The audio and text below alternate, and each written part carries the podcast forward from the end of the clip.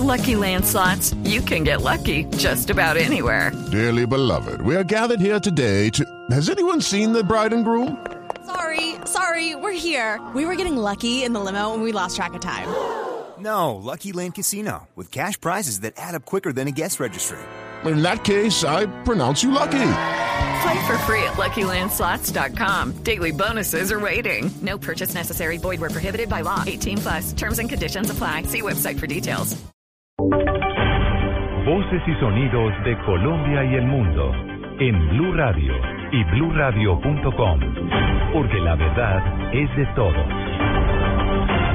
Son las 11 de la mañana, un minuto. Estas son las voces y los sonidos más importantes de Colombia y el mundo hasta ahora en Blue Radio. A esta hora es el lanzamiento oficial de la candidatura a la alcaldía de Bogotá de Clara López Obregón.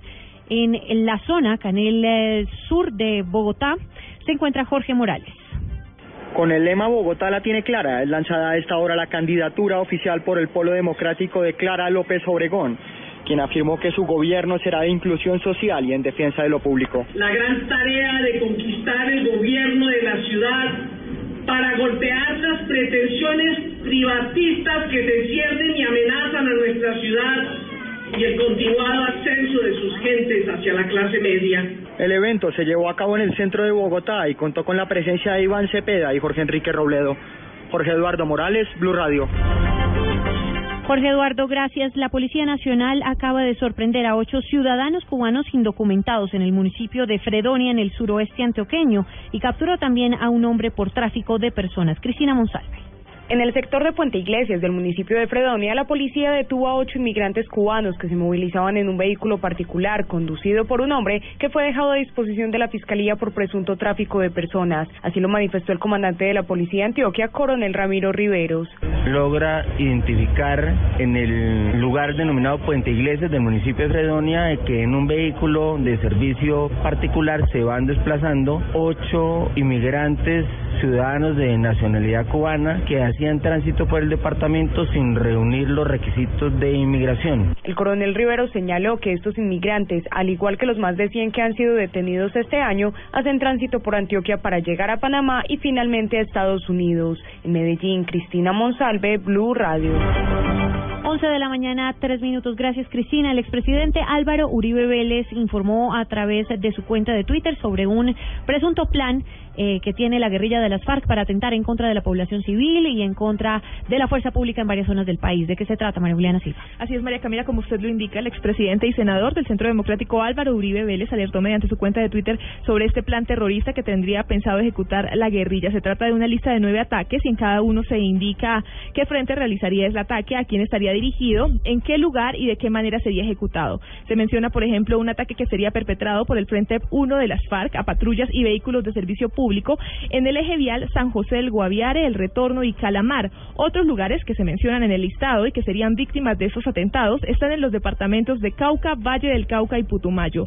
Uribe pide en su mensaje ayudar a difundir esta información y dice textualmente, ayudemos con información a las autoridades. María Juliana Silva, Blue Radio. María Juliana, gracias y vamos a Cúcuta con Juliet Cano porque allí la policía en este momento se encuentra realizando algunos planes para combatir el tráfico de combustible. Juliet. Con el fin de dar contundentes resultados en norte de Santander contra el tráfico de combustible a través de las caravanas de la muerte, con ayuda de helicoportadas se realizarán operativos, sobre todo en las vías que comunican al departamento con la costa atlántica y el interior del país. Las autoridades han dicho que muchas veces la comunidad apoya a estas personas bloqueando las vías, pero ahora con esta ayuda se fortalecerán los controles y los resultados contrarrestarán este delito. General Jaime Vega, comandante de la Policía Regional número 5. Eh, y es conocido por todos que la comunidad, en apoyo a los traficantes, en este caso de combustible, sale a bloquear las carreteras, las vías, para tratar de favorecer este delito. Pero por encima de eso, continuamos con las operaciones y dando buenos resultados. Desde Cúcuta informó Juliet Cano, Blue Radio. Juliet, muchas gracias. Nuevo personal policial llega al departamento del Tolima para reforzar así la seguridad para todas las festividades del mes de junio. Desde esta zona informa Juan Felipe Solano. Junio es el mes más alegre del año en el departamento del Tolima, pues se realizan los reinados del folclore y del bambuco, las tradicionales fiestas del San Juan y del San Pedro y los días de la lechona y del tamal. La Policía Nacional ya designó personal para garantizar la tranquilidad de los eventos. Coronel Víctor Rojas, comandante de la Policía Tolima. Claro, vamos a contar con alumnos de escuelas de formación, con suboficiales traídos de la Escuela de Suboficiales de la Policía Nacional, de la misma Escuela de Ascenso de Oficiales de la Policía Nacional, con, con la SPOL, con personal profesional que nos va a acompañar de las diferentes eh, eh, direcciones de la, de la Policía Nacional para tener un, un, una buena cantidad de personal que nos permita realizar controles permanentes, planes preventivos para tener eh, un muy buen desarrollo de nuestras fiestas de mitad de año. Se espera que en este año, aunque se presenten riñas, no hayan homicidios. Desde el Tolima, Juan Felipe Solano, Blue Radio. Juan Felipe, gracias. Y en deportes, Rigoberto Urán volvió a realizar un gran papel en el Giro de Italia.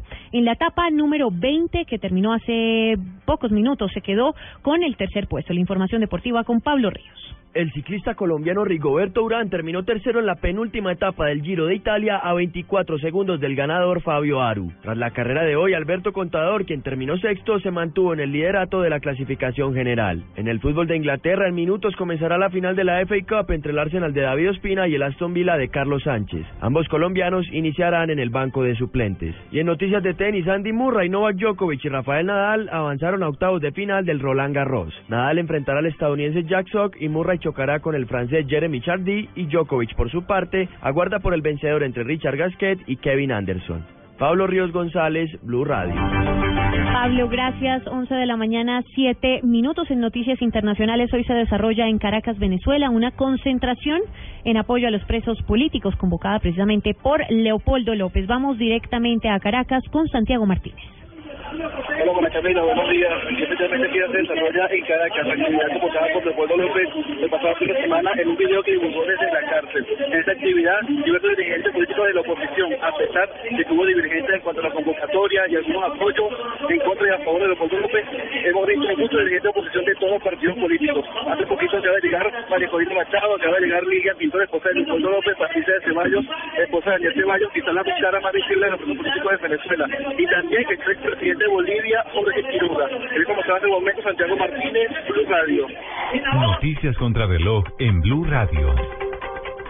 11 de la mañana, 7 minutos. Noticia en desarrollo. Bomberos de la estación de las ferias en Bogotá atienden a esta hora el volcamiento de un vehículo particular en la calle 51 con carrera 72A.